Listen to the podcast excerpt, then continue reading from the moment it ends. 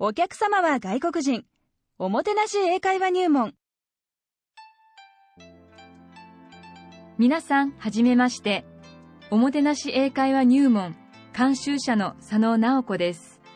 この講座では、日本にいらっしゃった外国人のお客様への応対場面を32取り上げ、日本のおもてなしマインドで応対するための英語表現をマスターします。